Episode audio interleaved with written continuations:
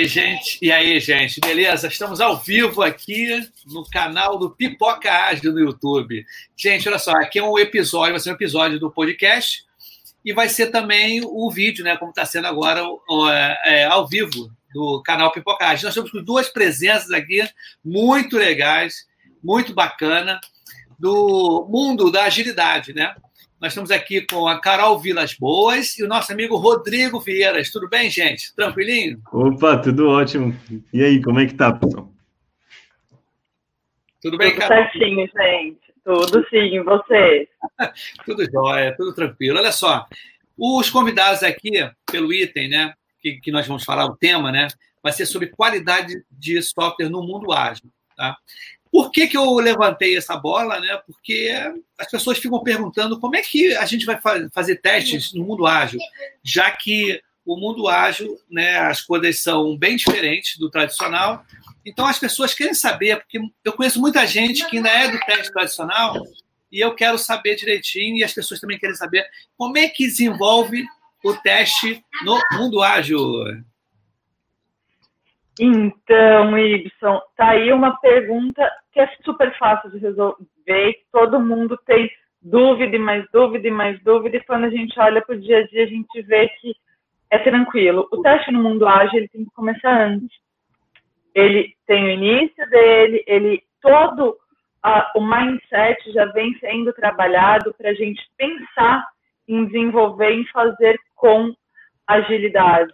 Então, a gente trabalha isso, a gente desenvolve, a gente entende, a gente desenha antes mesmo de ter desenvolvimento, antes mesmo de tudo começar. E, o Rô, eu acho que ele vai é, pode complementar isso, né, Rô? Com toda a sua visão de produto também, como isso pode e deve ajudar o produto. É, sim, a gente preza muito o, o o, o posicionamento do que há no mundo ágil, né, já se diferencia quando comparado ao tradicional pelo relacionamento, né, pelo relacionamento que tem que ser bem azeitado entre esse profissional que está com esse chapéu de QA é, com o pessoal de produto, com o pessoal tech, pessoal de processos, enfim, é uma maneira é, bem homogênea de atuação aí, faz uma diferença absurda ter essa interação interessante que você falou uma coisa bem legal, né? E quando a gente fala em mundo ágil, agilidade a gente fala sobre pessoas, né? E como você falou, né? E a gente vê que no tradicional a, é, o teste era feito de que forma? As coisas todas eram, eram era aquela questão de você pegar os requisitos todos, né? Começar a fazer aquele planejamento de teste enorme e depois começava a fazer o teste, né? E o teste da agilidade, e no mundo ágil, você está sempre junto com o desenvolvedor fazendo, né, com a equipe desenvolvedora, né? Fazendo todos o, o, as testes, validações, né, correções, ou seja lá que for, né? É mais ou menos por aí mesmo, né?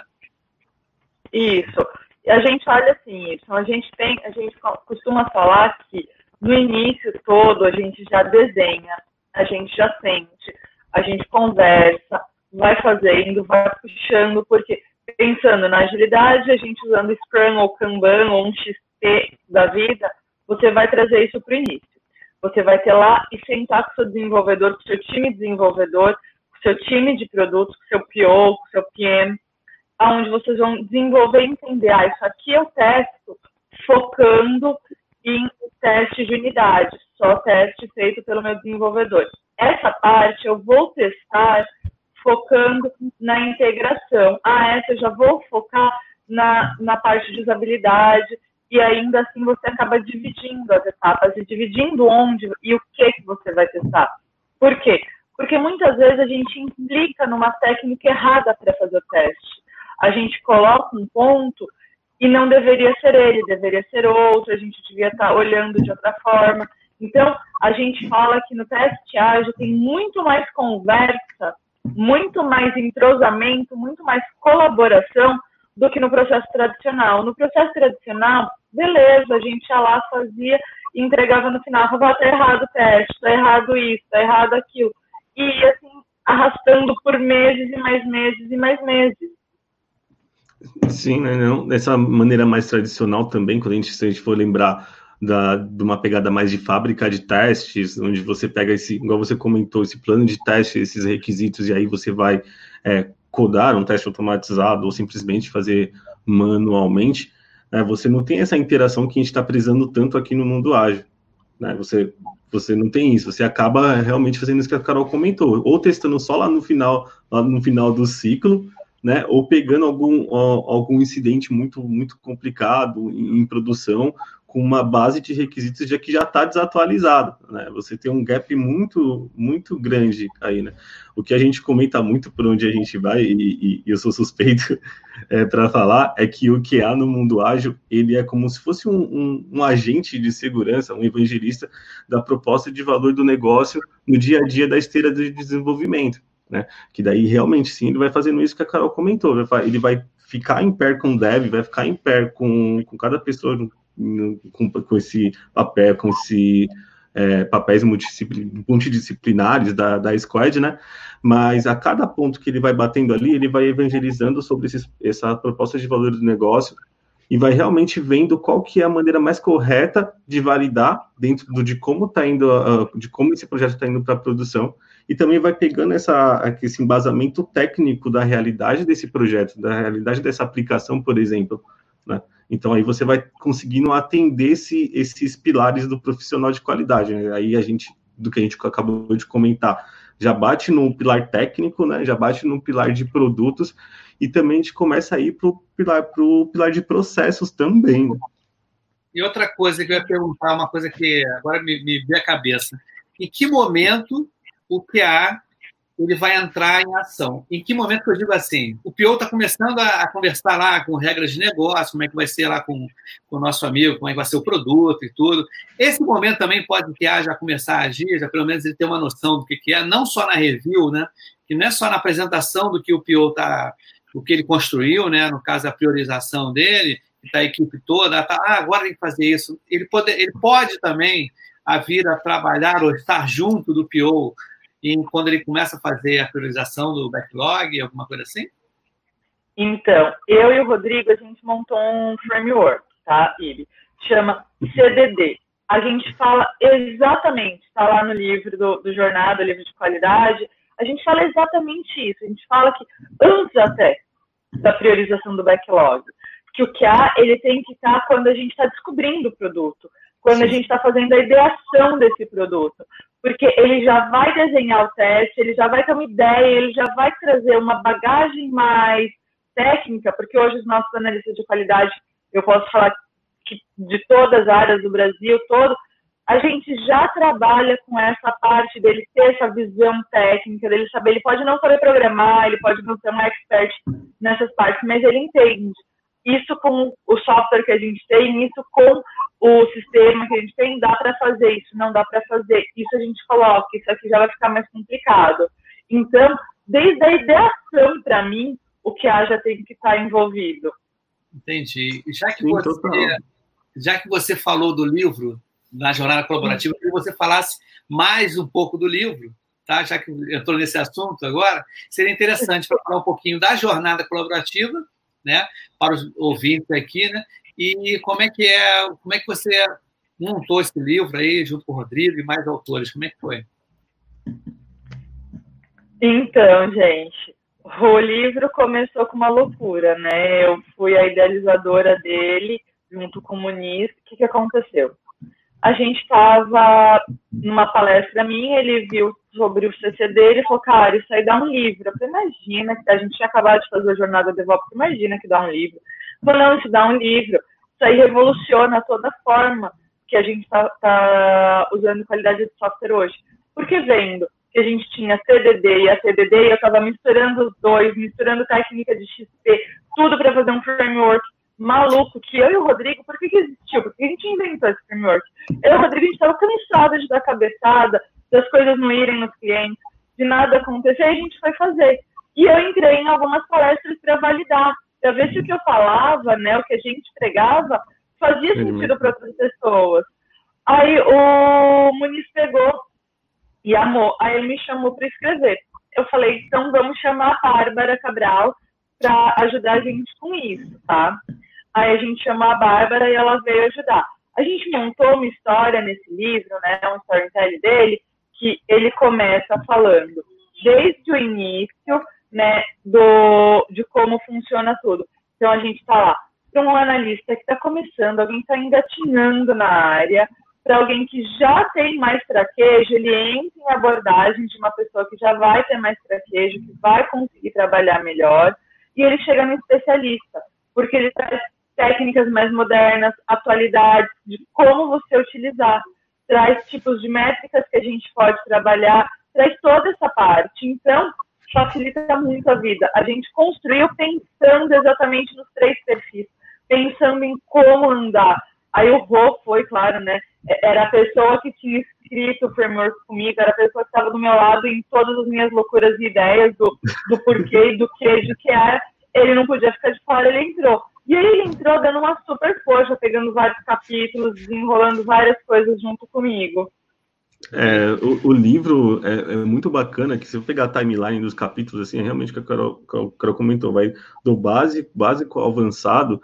Você, se você entrar no mercado, por exemplo, já com, um, já com a base daquele livro, cara, você tem um fit de, de QA ágil muito aguçado, muito, muito procurado no, pelas empresas por aí sabe? É, igual o Carol comentou, eu participei do livro, eu fui um dos coautores e foi uma e foi uma sensação muito legal. Assim, a, a sinergia da galera que participou uh, quando eu estava revisando o livro, o pessoal se ajudando, cara, é, é algo contagiante, assim, né? Eu escrevi um, uma parte com o Rodolfo também sobre, sobre métricas ágeis, que, que foi show de bola.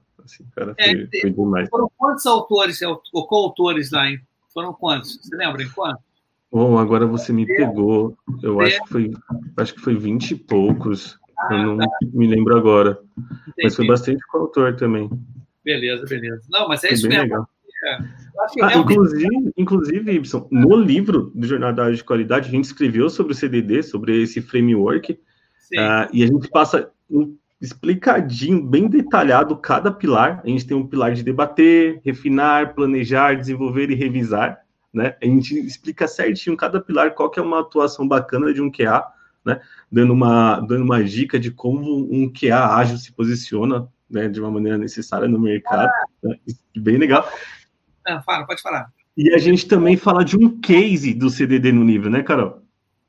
Sim, a gente fala de um case. Só falando, número exato, são 24 escritores, tá? Ah, legal. 24 coautores que a gente teve nesse livro. É, e lá a gente fala de um case. A gente testou em primeiro lugar o, o CDD. E aí o que aconteceu? A gente trouxe como a gente implantou, quais foram as dores, quais foram os casos de sucesso, como funcionou, aonde a gente teve um problema, o que, que a gente fez para arrumar que, que a gente não fez, como deixar rolar, como não deixar rolar. Então, tudo isso a gente acabou levando e indo, sabe, bem, bem detalhado ali para o pessoal, porque a ideia é você poder colocar, você poder fazer na sua empresa, e para fazer você precisa saber de todos os detalhes. É porque o que, que acontece? É uma dúvida que as pessoas têm, têm é, perguntam, porque eu já trabalhei com teste em, em metodologias ágeis mas é e, perfeito, legal. perfeito, muito legal mesmo.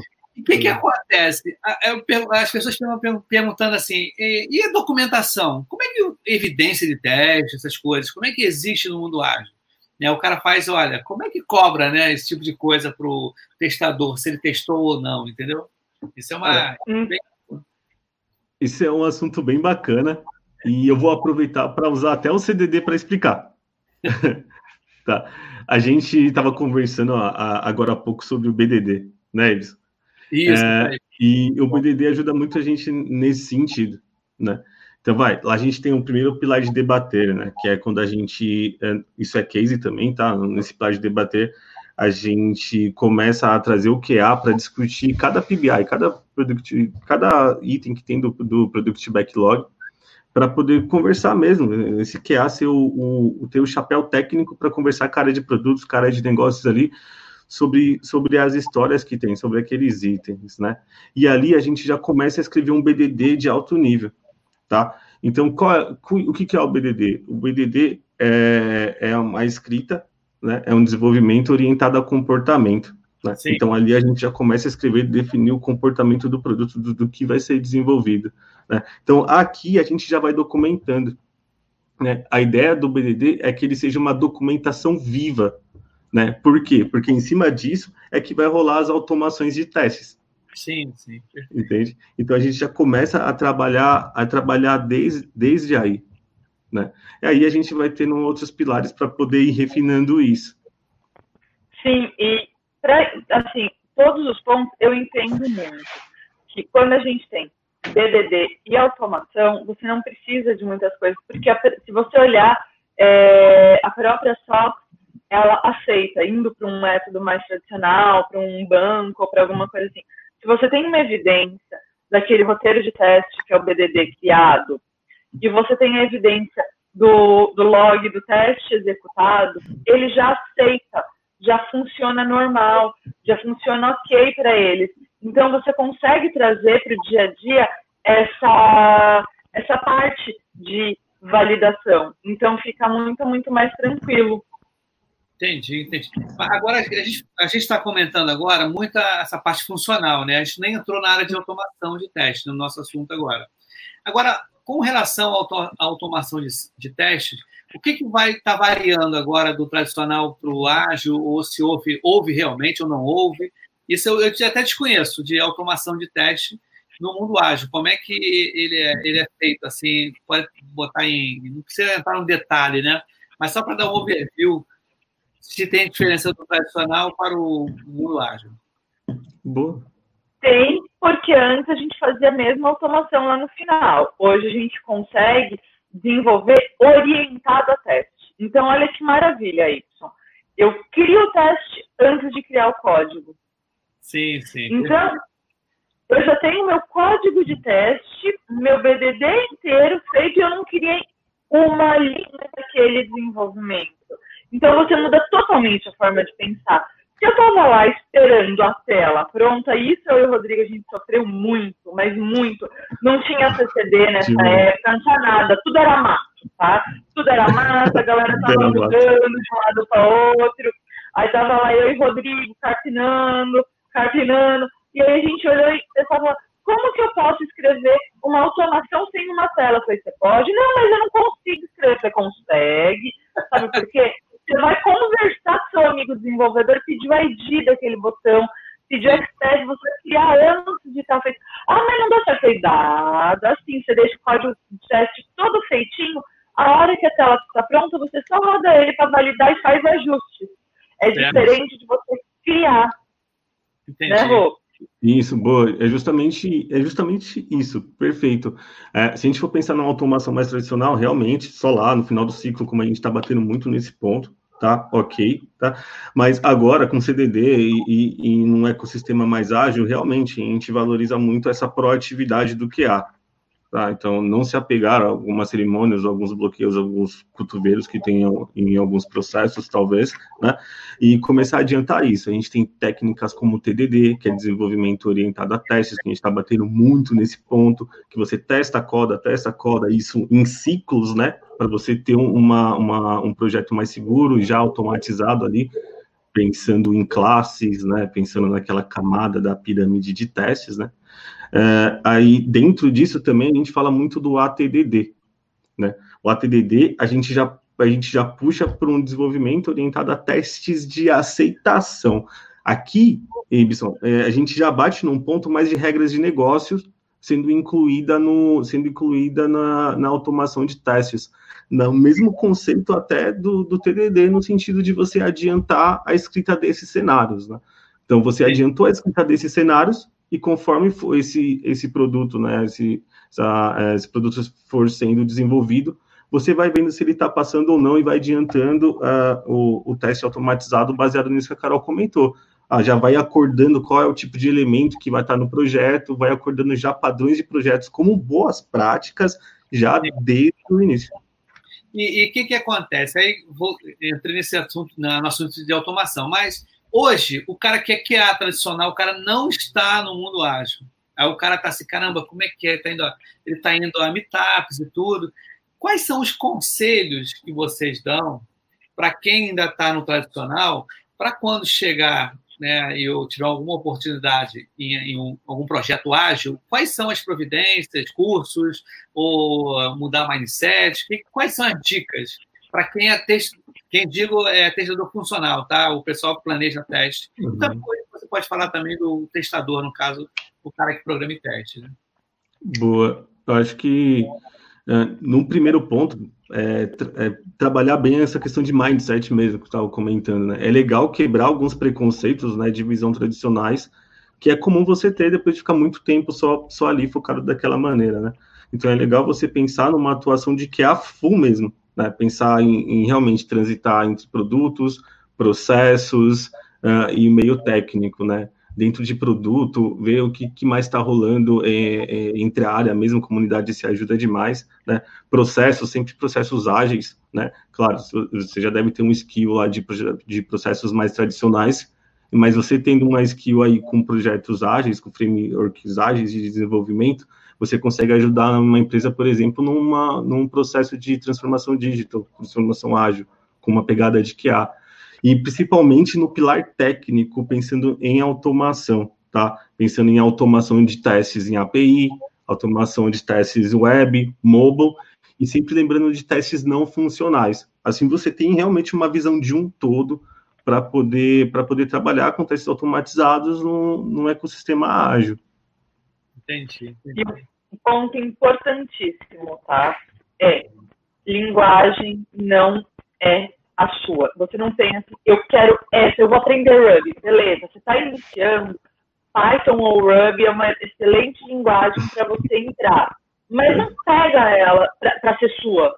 Olha, eu só faço teste em Ruby. Eu só. Meu, eu tenho comentado, né? Eu tenho trabalhado com uma galera de desenvolvimento agora e a gente estava falando. Não é que eu sou desenvolvedor Java, eu sou desenvolvedor Python. Estou. O ponto é, estou analista de testes Ruby, estou analista de testes Java, estou analista de testes C Sharp. Por quê? Porque é o teu cliente que vai pedir a linguagem, não é você que vai falar. Então, se você se apega numa linguagem, ah, não, só trabalho com Ruby, desculpa, você vai perder vaga, você vai perder oportunidade, você vai perder tanta coisa. E o Rodrigo é, é, é experiência, tá? Eu posso falar, eu gosto de apontar, de expor. A Rodrigo disse que eu exponho ele, adoro expor, exponho como ninguém. O, o Rô, eu falo isso porque a gente veio do Ruby, a gente se apaixonou, é uma linguagem maravilhosa para você fazer automação. E o Rodrigo, ele trouxe isso muito forte nele. Ele entrou num projeto onde tudo era feito em Java. E aí o que, que rolou? Putz, Java para esse projeto é melhor. Ele falou, será? Se a gente fizer em Ruby, ah, vai ser mais rápido, a sintaxe é melhor, não sei o quê. Não, mas Java deve pode te ajudar. Ah, mas se a gente fizer em Ruby. Não, mas Java. Aí ele, eu, ele pegou e veio conversar comigo. Ele falou, cara, eu não gosto de Java. Eu falei, você já usou? Não, mas eu não gosto de Java. Foi. A Carol deu uma travadinha ali, mas foi isso mesmo, Ibson. É uma coisa. Pandemia, esse negócio mesmo de. Voltou? essa estabilidade. Voltei. Então, eu falei para ele, dá uma chance pro Java. Olha, ele parou, ele teve a, né, o discernimento de olhar e estudar o Java. Ele falou, cá, uma semana depois, te contar uma coisa que Java era tão melhor, tô fazendo em Java agora. Olha que danado. Olha é. só esse menino. Eu vou me defender agora, tá? Eu vou me defender. É, realmente, é, tem, isso aconteceu demais mesmo. Então, eu estava tanto em Ruby, Ruby, Ruby, que eu pensava que Ruby era bala de prata para tudo, né? E durante a trajetória que a gente tem por aí, né, a gente, a gente sempre comenta agora, né, por, por, por, experiência própria, que, cara, faz sentido você se abrir para outras linguagens, outras tecnologias, né? Até quando a gente tá, é, quando a gente implanta o, CDD, a gente fala muito de você é, planejar, né, é, entre planejar e desenvolver com o time, qual que é, dentro desse planejar, escolher qual que é a stack de automação que vai ser utilizada para fazer os testes dentro do time. Então, isso é muito bacana e esse realmente é o pulo do gato, até para você que é destravar de, desse mindset de, de linguagens bala de prata, sabe? Por que, que eu estou falando isso, Ibson? Porque você junta lá o QA e o desenvolvedor, os responsáveis aí, esses papéis principais da, da, da Squad nesse sentido, e você começa a falar, cara, para essa aplicação faz sentido Java, ou para a realidade do projeto aqui faz sentido Python, ou para essa aqui faz sentido Ruby, e aí você vai conversando com, com o time nesse sentido, né? O que está rolando muito agora é, é, a gente escolher frameworks de automação que dão suporte a JavaScript para os desenvolvedores de front-end ajudar na automação de testes. Entende? Que a ideia é justamente essa, né, Carol? Não ter só, não é só o QA que tem que ficar automatizando. A ideia é o chapéu de QA passar por todos os integrantes da squad. Ah, isso aí. E, e, um ponto, quando você me perguntou de, de algum curso, cara, por que, que o Rô fala? Você ter um mindset ágil. Porque, como eu falei, a linguagem você vai ter que transitar em todas. Você vai ter que andar como o projeto fala. Aí você fala, cara, faça um curso de Ruby legal, e aí você pega um projeto Java, você pegou e enfiou uma grana num curso de Ruby e não foi. Então, é, é muito mais fácil falar mindset ágil e lógica de programação e entender como programar, entender o que é uma classe, o que é uma linguagem orientada a objeto. Isso é muito mais importante do que a linguagem em si, porque aí você sabe fazer, você sabendo essa parte técnica, você sabe programar em qualquer linguagem, porque a sintaxe só que muda. Eu tenho uma lógica maravilhosa. Eu vou pegar e vou gastar um tempo entendendo Java, porque eu já sei como programação orientada a objeto. Eu já sei como usar uma lógica de programação. Então fica mais fácil. É, com certeza, esse, esse, essas dicas, né? Porque eu vejo, porque como eu conheço muita gente de teste ainda, as pessoas perguntam, né? Poxa, por onde eu começar? Eu, eu, tenho que estudar o BDD, porque eu nunca fiz o BDD, porque a construção do BDD para quem nunca viu, é meio complicado, né? Até que demora um pouquinho a, a, essa, essa chave virar, né? Do que você, como jeito, como jeito de você começar a escrever, né? Que já é outro, é uma outra postura, né? Uma, um outro conceito, né? É, a gente tem, tem até umas dicas para isso, assim, tanto do lado do BDD quanto para a atuação técnica que a gente estava começando agora, né? Pelo lado do BDD, é, você é um QA, não tem essa prática, senta do lado do analista de negócio, senta do lado do PO e fala, olha, vamos escrever essa história juntos? Você começa a praticar o BDD com ele, já vai colocando esse tipo de, de, de, de, de conceito já dentro dessa de prática, desculpa, desde lá da escrita da história.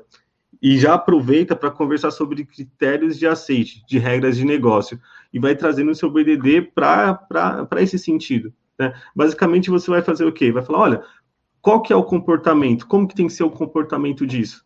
Aí você vai usando as palavras-chave, dado, quando, e, então, da maneira correta. Isso é super simples de você achar, tem muito conteúdo na web. Se não, qualquer coisa, pode chamar a gente também, que a gente ajuda, não tem problema, a gente bate um papo tranquilo. E é, um, e é uma boa atuação ali, já desde já para falar de BDD. Ah, não se automatizar, não tem um pilar técnico legal? Senta do lado do desenvolvedor, conhece a sua aplicação no baixo nível. Você vai começar a entender de como que está rolando o projeto. Aí, entende que eu coloquei dois papéis aqui? O, o, pilares, pilar de produto e o pilar tech. Você juntando os dois, você já começa a escrever um, um BDD, um desenvolvimento orientado a comportamento, que faz sentido, com boa prática, porque você já tem um senso crítico daquele, daquele projeto onde você está inserido. É interessante porque esse o Pipoca está sendo o primeiro episódio, né, gravado ao vivo e falando sobre qualidade de software, porque na realidade o, a grande maioria das pessoas que é, falaram no Pipoca Ágil foram o quê? Scrum Master, Agile Coach, né, é, PO agora, uma série três ou quatro episódios que vieram PO, falando sobre PO, é, backlog, priorização, e eu, eu estou com, é, vendo se eu faço uma sequência né, no, no Pipocage com desenvolvedores, com pessoas que automatizam teste. Por isso que esse está sendo o primeiro episódio falando sobre qualidade de teste né, no mundo ágil, né, que é uma coisa que a gente, assim, não é muito falado, porque fica, quando a gente fala sobre agilidade, quase não se fala Tá? Só fala muito sobre o Scrum Master, né, sobre o, os dois papéis, né, os, os, os, papéis seriam os maiores, porque quando fala em desenvolvimento, né, aí tem um, o programador, desenvolvedor, né, tem o cara de QA, tem um cara de design, quer dizer, o Pipocard vai tentar, daqui para frente, pegar, desmembrar um pouco essa equipe né, de desenvolvimento. Quem são os personagens que estão dentro da equipe de desenvolvimento? Né? E o que é legal que vocês estão dando uma, uma visão né, que às vezes as pessoas não sabem, não, não estão por dentro como é que funciona dentro, dentro de uma equipe. Você já falou de um QA, sendo o QA mesmo, agora com essa visão de QA e, e o, o, próprio desenvolvedor né, fazer esses, esses dois papéis, né? o QA, o QA junto com o PO, iniciando né, o seu planejamento, sei lá como é que como é que a gente pode dizer né, que seria isso, né, a criação do BDD e tudo. Agora, fora o BDD, tem outro tipo de documentação que vocês recomendam? Ou como é que vocês fazem? Então, normalmente vem dentro da, da User Story. A gente está falando desde, né, que uma, a gente chama de PBI, porque o, o Scrum, se você for pregar, ele fala que, a, que o PBI, que o Product Backlog Item, ele não precisa ser uma User Story. Pode ser um um inscrito, pode ser um BDD, ele pode ser um papel de pão, desde que ele passe as instruções corretamente. Então, a gente fala que a documentação disso é o PBI escrito bem, com o detalhe, os critérios de aceite dele validados, por quê? Porque vai ter um teste referente a cada um dos critérios de aceite dele, e esse teste normalmente ele é escrito em BDD é muito difícil de falar de teste na agilidade em formato de passo a passo que nem a gente tinha antigamente. É. Naquele é, feito o resultado esperado, feito o resultado esperado.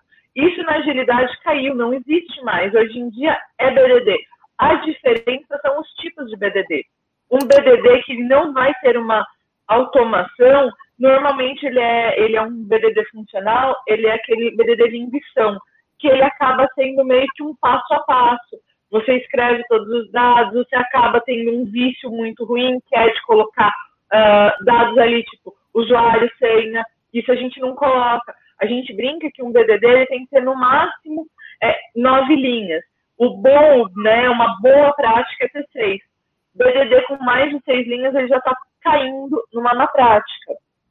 Aí a gente coloca outros pontos. Não tem que ser dados sensíveis vamos supor, eu vou fazer um login. Aí, dado que estou na página do Pipoca Ágil, quando preencho campo nome e campo senha e clico no botão entrar, então sou direcionado para a página tal. Ou seja, né, campo nome, campo senha válidos, né? A gente já está imputando. Eu vou pôr que o campo no, é, nome, né, ou e-mail é o Carol Vilas Boas ou Carolina Carol Vilas Boas arroba gmail.com. Não, eu vou pôr que o campo 100 é xxx20xx. Não vou pôr, sabe? É, é, a gente não coloca isso. E antigamente, quando a gente tinha os casos de teste, a gente colocava lá. Por isso que a gente fala, quando a gente olha para um BDD mais funcional, ele tem esses dados ainda. Quando a gente traz ele para um BDD de automação, isso acaba caindo, isso acaba mudando.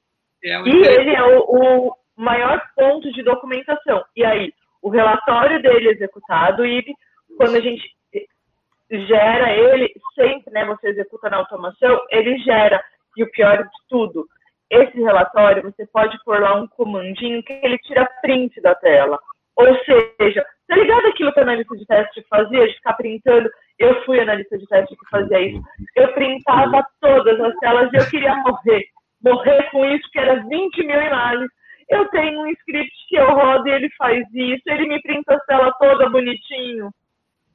É o interessante que esse lá. Agora eu não sei como é que anda isso. O CFP, certificação de, de teste, né? Eu não sei se hoje em dia essa certificação de teste ela se adaptou para o Ondulage, não sei se vocês sabem. Eu estou por hum. fora, não sei, até, eu ia até pesquisar antes, né? Porque para quem é na, na de teste, o é CFTL, né? Que é a certificação de teste, né? Agora não sei se era, É, é, como é é? É, CTFL. CTFL. é, CTFL. Não sei se ele tem alguma adaptação para o ágil, isso aí eu não sei, essa certificação, né? Quais Tem. tem? Ah, Tem, sim. que bom. Tem para automação de testes, ele tem um nível a mais para automação de testes, e depois que entrou a agilidade, eles é, também fizeram uma versão com o mindset ágil embutido. Ah, interessante. Muito bom, interessante, porque. Fala aí, Rodrigo, pode falar. Não, é justamente isso. Tem a BST, que B, se eu não me engano, é, é